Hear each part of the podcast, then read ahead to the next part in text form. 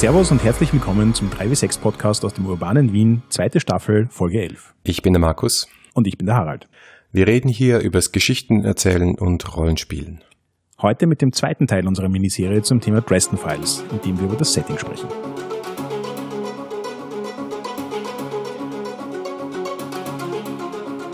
Na gut, Markus, ich glaube, du hast total viel Ahnung vom Dresden Files Setting, deswegen will ich einfach sagen, du machst das Intro.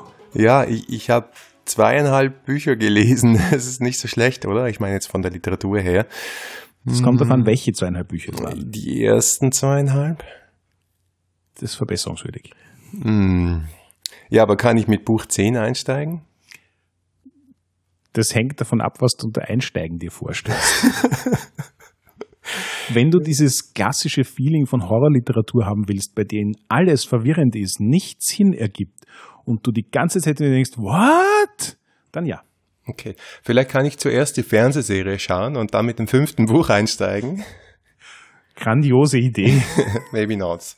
Okay, äh, abgesehen von den Insider-Witzen sollte man vielleicht, liebe Hörer, die Dresden Files. Es gibt eine Buchserie, die schon ziemlich lang ist von Jim Butcher. Es gab mal eine Fernsehserie, die eine Staffel gehalten hat und nicht besonders war. Können wir uns darauf einigen? Absolut. Ja.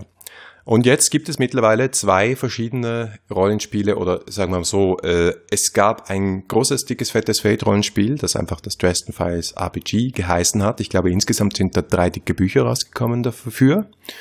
Und jetzt, und das ist auch der Anlass für unsere Miniserie, gibt es Dresden Files Accelerated, so ungefähr das letzte, vorletzte, weiß nicht genau, aber ziemlich spät nach dem Kickstarter von Fate Core, das aber damals schon finanziert wurde mit diesem Kickstarter Geld und für viele Jahre später versprochen wurde und jetzt ist es zumindest für die Unterstützer dieses Kickstarters mal in einer halbwegs Endversion als PDF da.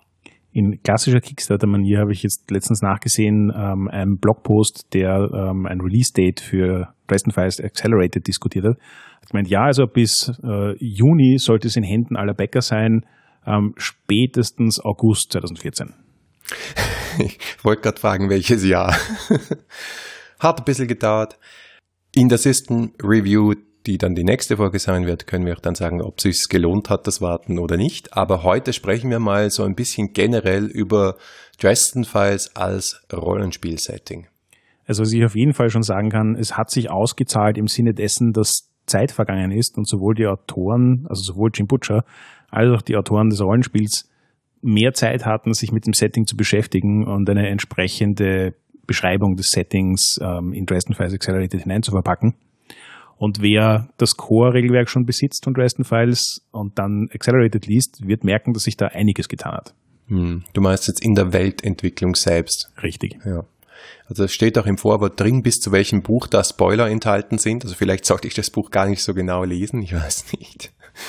Dresden Files, was macht dieses Setting aus? Wir haben in der letzten Folge schon festgestellt, es ist wohl Urban Fantasy, aber welche Sorte Urban Fantasy? Worum geht's? Was ist der Kern für dich?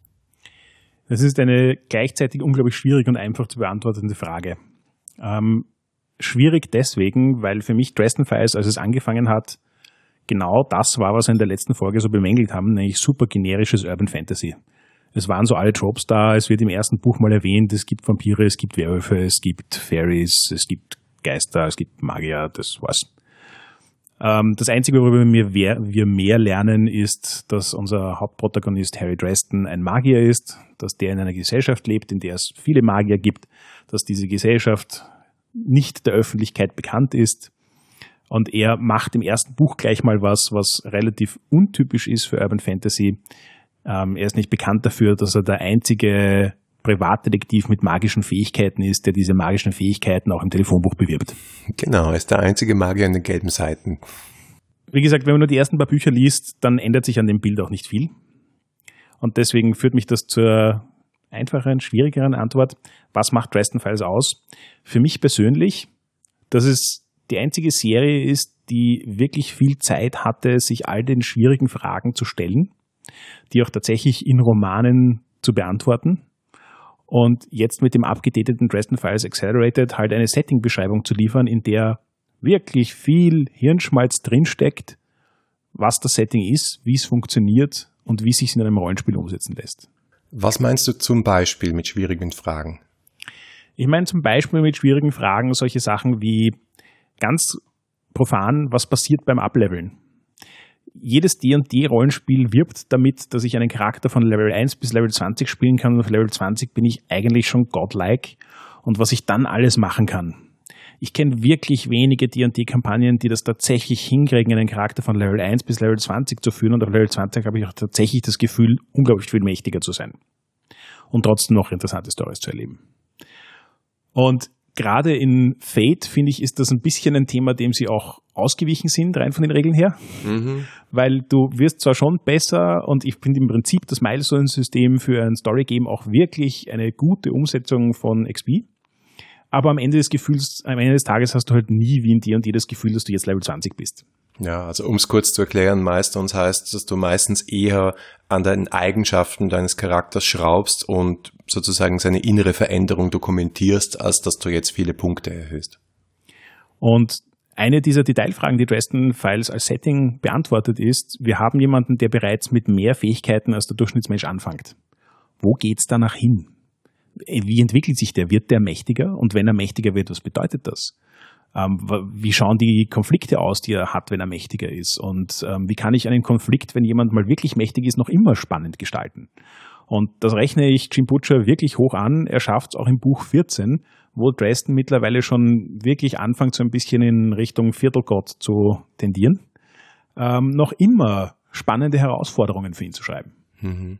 Wobei ich sagen muss, auch mit meinem Hintergrund von zweieinhalb Büchern habe ich etwas gesehen, was an Dresden Files anders ist als an anderen Urban Fantasy Büchern. Und das ist äh, ein weiterer Genre-Einfluss. Wir haben ja gesagt, äh, Genre-Mischmasch ist nichts Ungewöhnliches.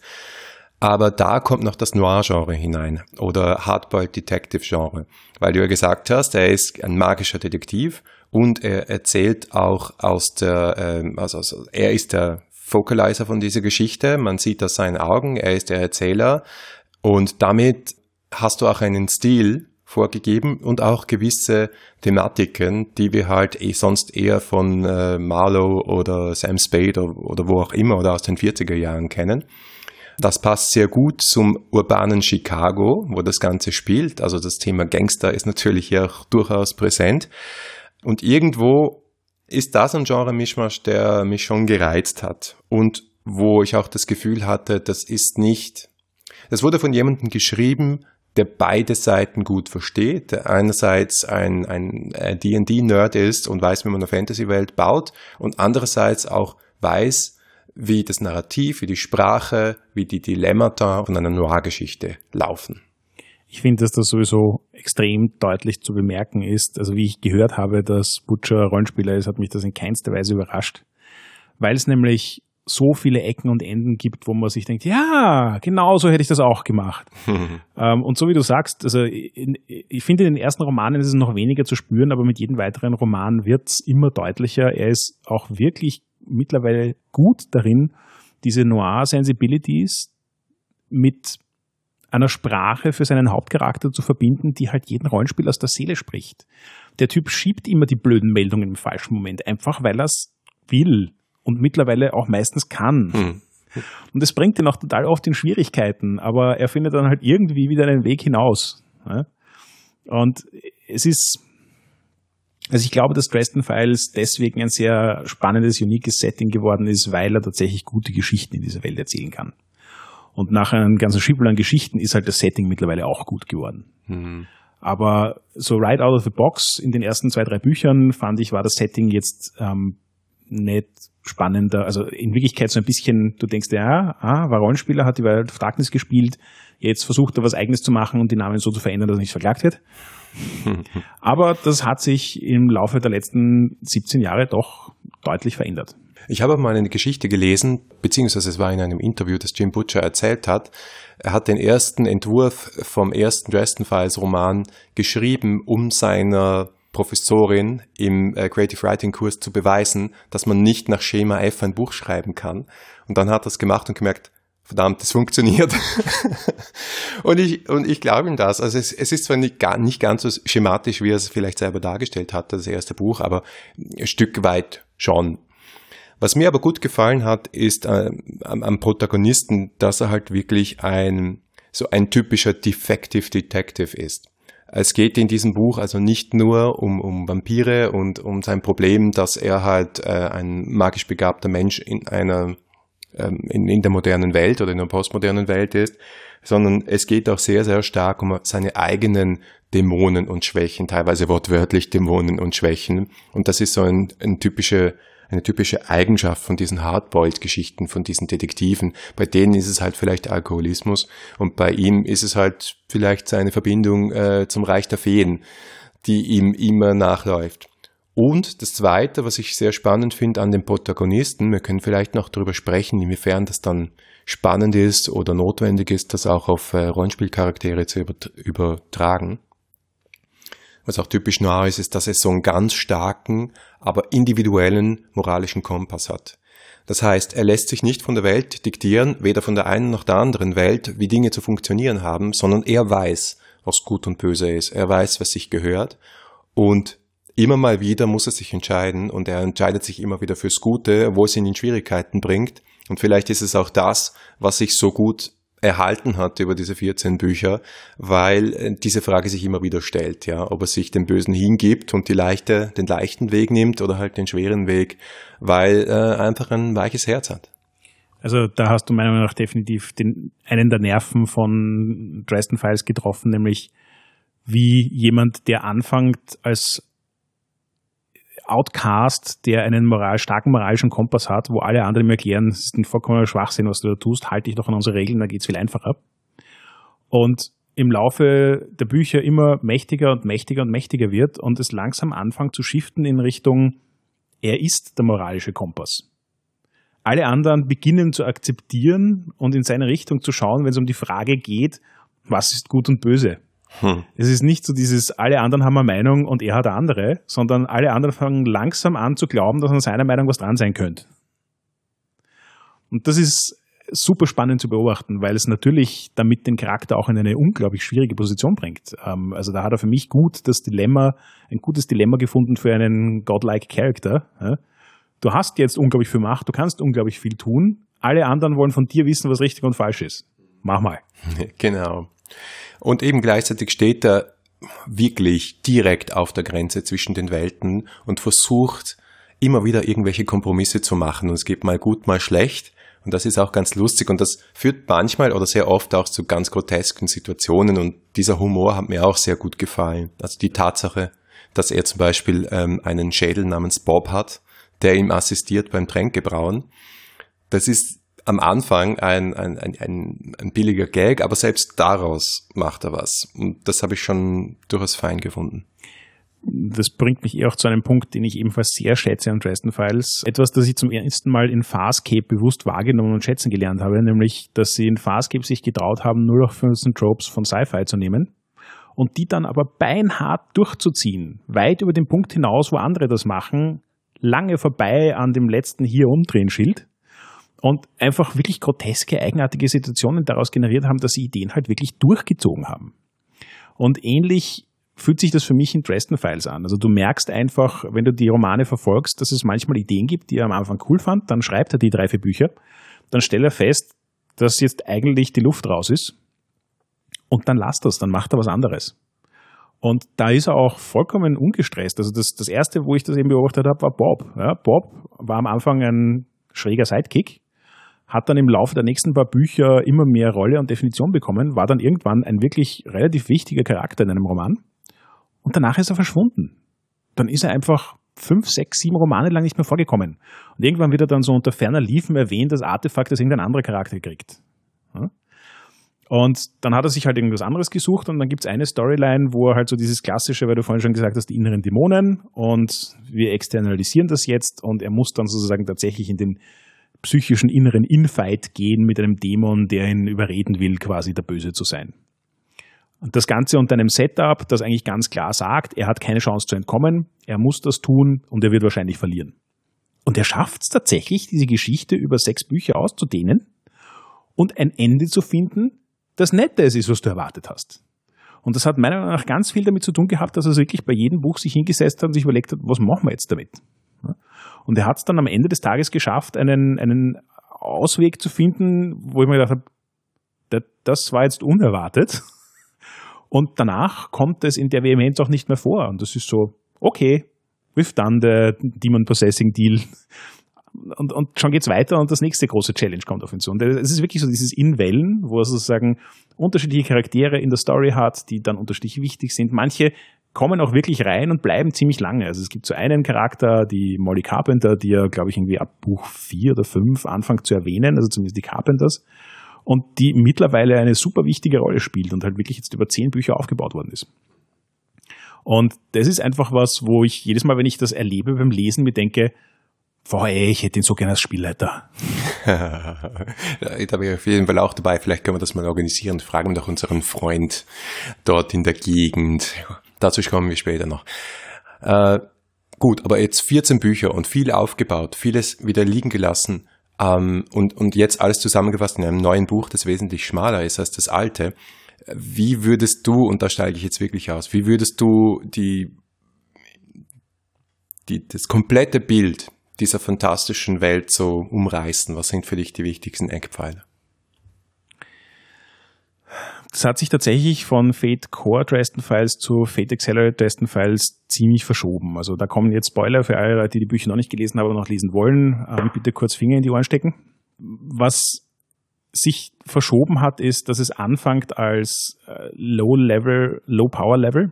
Das heißt, du hast einen Charakter, der was kann, aber jetzt nicht mörderkompetent ist, der die meiste Zeit mit Gegnern zu tun hat, die mächtiger sind als er, wie Vampire und Werwölfe und das organisierte Verbrechen und ich weiß nicht was. Und die Fee kommen eigentlich immer nur so am Rande vor, als sind da, keiner weiß so genau, was sie tun und er hat irgendwie eine Connection zu ihnen, aber das ist es auch schon wieder. Viele von den ersten Romanen beschäftigen sich auch damit, dass er quasi in der Magier Society ein Outcast ist, weil ihn alle für einen äh, Bösen halten und er dann halt sozusagen sukzessive beweisen muss, dass er nicht der Böse ist und ähm, anfängt in einer Situation, wo er quasi den Doom of Damocles über sich hängen hat, sobald er einen Fehler macht, bringen sie ihn um. Und endet dann in einer Situation, wo er quasi Judge Dredd der magischen Society wird. Das ist schon mal sozusagen so ein spannender Arc, der einfach auch so die Positionierung des Charakters verändert hat. Und danach ging es jetzt dann in eine Richtung, in der die Fairies viel, viel relevanter geworden sind und sich am Ende des Tages jetzt herausgestellt hat, ha, Cthulhu kommt auch vor. Wie? Was? Gibt im Prinzip von Anfang an irgendwie so die Idee der Outsiders, so die quasi die großen Alten, die am Rande der Realität kratzen und ähm, gelegentlich mal gerne reinkommen würden, aber wo im Großen und Ganzen alles, was man über sie weiß, ist, man sollte nichts über sie wissen und jeder, der was mit ihnen macht, wird instant executed. Und mittlerweile sind wir an dem Punkt angekommen, wo wir herausgefunden haben, dass die Fairy Courts eigentlich einzig und allein dazu da sind, am Rande der Realität die ganze Zeit einen Krieg gegen die Outsider zu führen und zu verhindern, dass die in unsere Realität eindringen und die ganze Welt untergeht. Okay, was sind Fairy Courts? Erklär Richtig. mal. Ähm, am Anfang, wie gesagt, war die Idee ganz simpel, es gibt Elfen. Okay. Ähm, wer die World of Darkness gekannt hat, wusste schon, dass die Idee von Elfen so ein bisschen inspiriert ist von der irischen Mythologie. Und in der irischen Mythologie war es so, dass es quasi immer zwei Fraktionen gab, nämlich die guten die bösen Elfen, die in sogenannte Courts, also tatsächlich wie Höfe ähm, äh, zusammengefasst waren, nämlich die quasi Light Side und Dark Side Ski, also die Sili und Unsili äh, Fairies. Das hat er in Dresden Files übernommen. Da gibt's auch diese beiden Chords. Es gibt dann auch Fairies, die quasi sich keinem dieser beiden Chords angeschlossen haben. Das sind dann die Waldfee, da zählt dann zum Beispiel der Weihnachtsmann dazu. Ähm, ah ja. Oder auch der Waldhand. Mhm. Da hat er also tatsächlich relativ viel von, von klassischer irischer Mythologie verwurstelt in ähm, eine Idee davon, was Fairies sind. Er hat äh, lustigerweise dann auch bei den Vampires so ein bisschen eine eigenständige Idee entwickelt, nämlich, dass er die Vampire auch in drei Höfe unterteilt hat, nämlich die schwarzen, roten und weißen. Die weißen Vampire sind eher so emotional Vampires, die sich also im Prinzip von starken Emotionen ernähren und ansonsten halt so ein bisschen bessere Menschen sind, aber nicht mehr dramatisch. Fand ich insofern spannend, weil das eine ganz klare Gruppe geschaffen hat, die den Part ähm, Supernatural Romance abdeckt. Die Red Cord Vampires sind relativ klassisch, so wie man sich ähm, Vampire in typischer Urban Fantasy vorstellt schauen aus wie Menschen, können aber auch irgendwie mehr monsterhaft sein, sind super stark, super schnell und überhaupt. Ähm, die waren sozusagen ein großer Threat auch in der Romanserie. Und dann gab es noch den äh, Black Court, das sind Vampire, die eher so die klassischen Bram Stoker, ähm, ich schwinge in der Nacht das Fledermaus herum, ähm, ich schaue wie ein schreckliches Monster aus, ich bin unglaublich mächtig. Die waren aber schon immer irgendwie so ein bisschen unter ferner Liefen. Es gibt sie, sie kommen gelegentlich vor, sie sind die mächtigsten aller Vampire, aber sie sind eher so am Aussterben. Ähm, der Red Court wird dann im Verlauf der Geschichte komplett ausgerottet von Dresden. Auch in einer sehr geschickten Story eigentlich. Ähm, der White Court besteht weiterhin, aber die sind ja im Prinzip auch die am leichtesten zu integrierenden in die Story. Dann gibt's die Werwölfe, da gibt's quasi den Unterschied zwischen den Leuten, die ähm, aufgrund irgendeines magischen Artefakts, Zauberspruchs oder sonst irgendwas fähig sind, ihre Gestalt zu verändern und denen, die das aus anderen Gründen können. Auch da wieder das Thema, die, die das aus anderen Gründen können, sind meistens ziemlich mächtig und welche, mit denen man nicht herumscheißen will. Die, die das durch irgendwelche Zaubersprüche können, sind mehr so die, oh, ist eh lieb. Ähm, also da hat er zum Beispiel eine Freundesgruppe, mit der er im Roman Rollenspielen tut, jede Woche. Das sind Studenten, die irgendwann einmal das Pech, Glück, wie auch immer hatten, ähm, durch Zaubersprüche sich alle in Werwölfe verwandeln zu können. Und die immer am Anfang auch unterstützen, aber dann recht bald halt einfach nicht mächtig genug sind und damit wieder irgendwie so der ferner liefen fielen. Ähm, Geister sind so ein immer präsentes Thema, wobei er die Geister meistens nur durch irgendwelche Magier auftauchen lässt, die fähig sind, Geister in irgendeiner Art und Weise zu manipulieren, beschwören oder sonst irgendwas in die Richtung.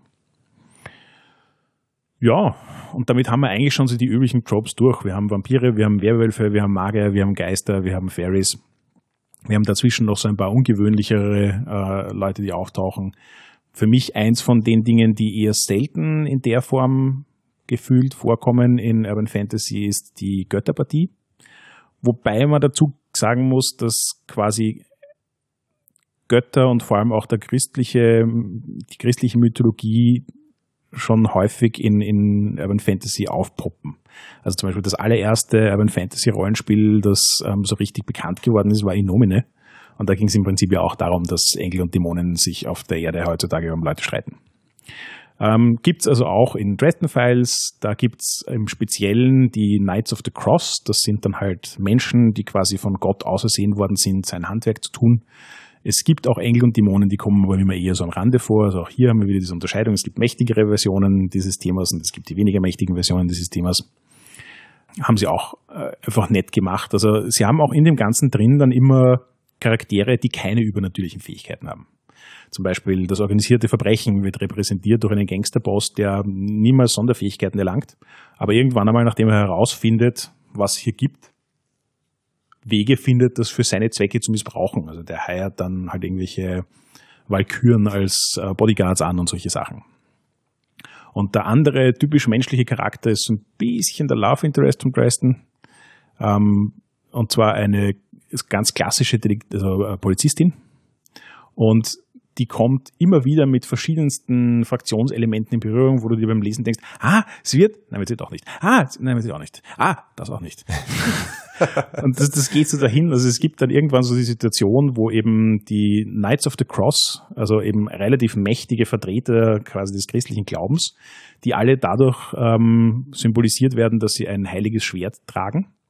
Und irgendwann hat sie, glaube ich, zwei oder drei von diesen heiligen Schwertern zu Hause in der Wohnung herumliegen, weil halt gerade kein anderer da war, der darauf aufpassen kann. Aber sie war dann so, nein, eigentlich möchte ich kein Knight of the Cross werden und hat die dann nachher wieder zurückgegeben. und dann denke ich so, okay, that's unexpected. Ja, und es sind, es sind genau solche Details sind es eben. Ja. Also er, er bringt relativ generische Fraktionen hinein und lässt sich dann aber immer wieder Sachen einfallen zu jeder Fraktion, die das so ein bisschen einen unüblichen Twist geben und damit für mich gerade aus rollenspielerischer Perspektive ähm, Dresden Files zu einem super spannenden Universum machen. Mhm. Wie siehst du die Magie und die organisierte Magie in dem Setting? Perfekt für Rollenspieler nämlich die Herangehensweise, die sie haben, ist, es gibt so im Großen und Ganzen Spellmagie und Ritualmagie.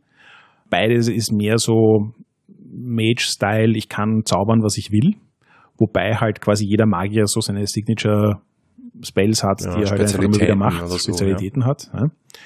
Es ist so dieses, du kannst quasi nur zaubern, woran du wirklich glaubst. Und ähm, Evocation ist bei ihnen halt alles, was irgendwie so schnell geht und eher Rums macht. Und Ritual Magic ist halt alles, was irgendwie komplexer ist und länger braucht und mehr Aufwand hat. Also bei Fate Dresden Files haben sie das normale Zaubern, finde ich, wirklich gut hingekriegt, weil es ist ein relativ simples Freeform-System, das nicht viele Parameter hat, mit dem du aber im Großen und Ganzen alles machen kannst, was du machen willst. Das haben sie in Dresden Files jetzt nochmal vereinfacht und da bin ich mir nicht sicher, ob das nicht ein bisschen Flavor rausnimmt. Ähm, das Ritualsystem ist dafür in Dresden Files Accelerated viel eleganter geworden als das, was es ursprünglich in äh, Fate Dresden Files war. Ähm, also muss man sich anschauen, wo, je nachdem, wo man seinen Schwerpunkt legen will, wenn man spielt, ist das eine oder das andere vielleicht besser geeignet. Und ich glaube, in der Hinsicht ist Dresden Files auch ein, ein extrem spannendes Universum, weil es tatsächlich beide Varianten von Fate bedienen kann.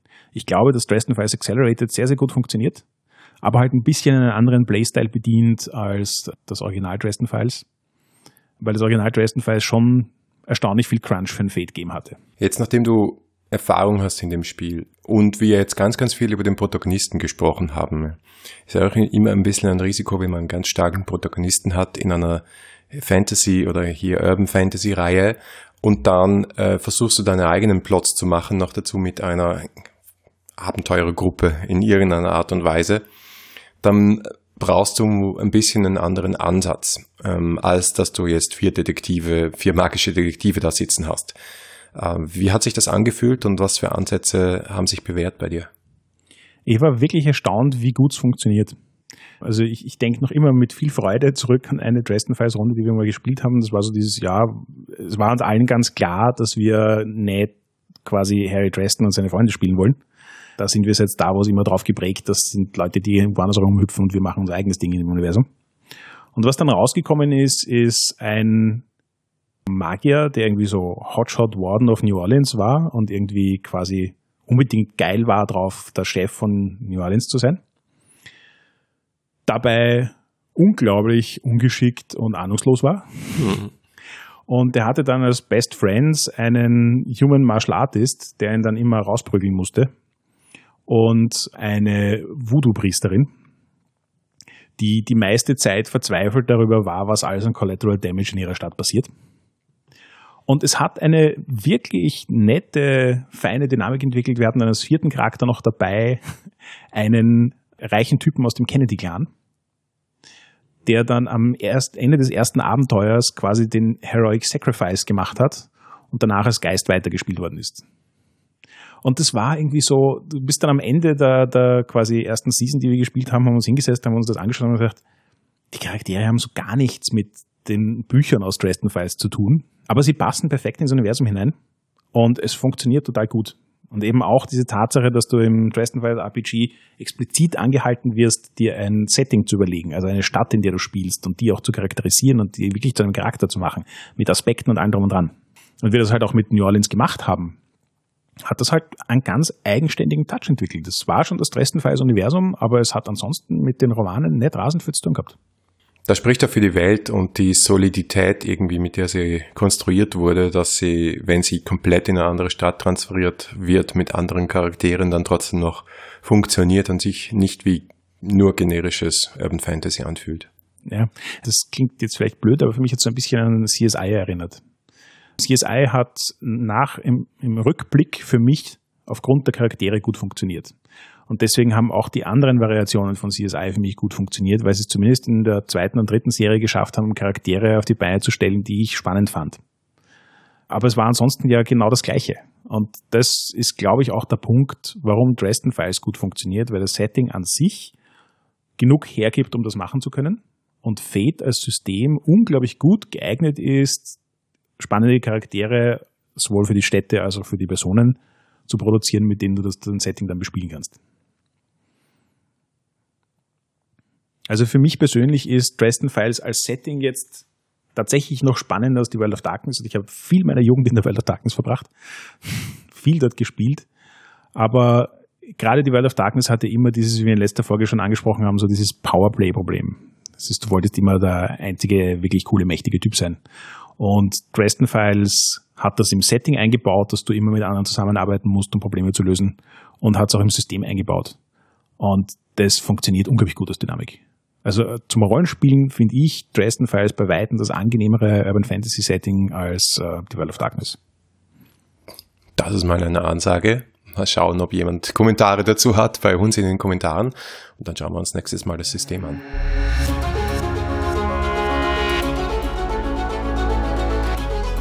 Danke fürs Zuhören. Das war der zweite Teil unserer Miniserie zu Dresden Files. Feedback lesen wir gerne auf Facebook, Twitter und im Web unter 3w6podcast.com. Wenn euch diese Folge gefallen hat, dann empfehlt doch den Podcast einer Person weiter, die daran auch Spaß haben könnte. Oder ihr schenkt uns ein paar Sterne auf iTunes. Danke fürs Zuhören und bis zum nächsten Mal.